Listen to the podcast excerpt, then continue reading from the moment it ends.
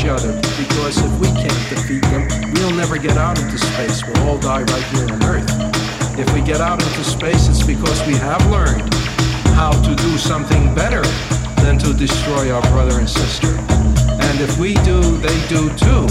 And when we meet, it will be on an entirely new basis of humanity. After all, the vast evolution of the universe from the very beginning of its existence as a cosmic egg or as a thin scattering of dust and gas has been to increase the complexity of its parts until some of it has grown sufficiently complex to have a brain sufficiently elevated to be able to look at the universe and wonder what it is and what it's like and how best to cooperate with it to expand. It is different parts of the universe becoming aware of itself. It doesn't matter what the outward shape of the self-awareness is, only its function, that of self-awareness.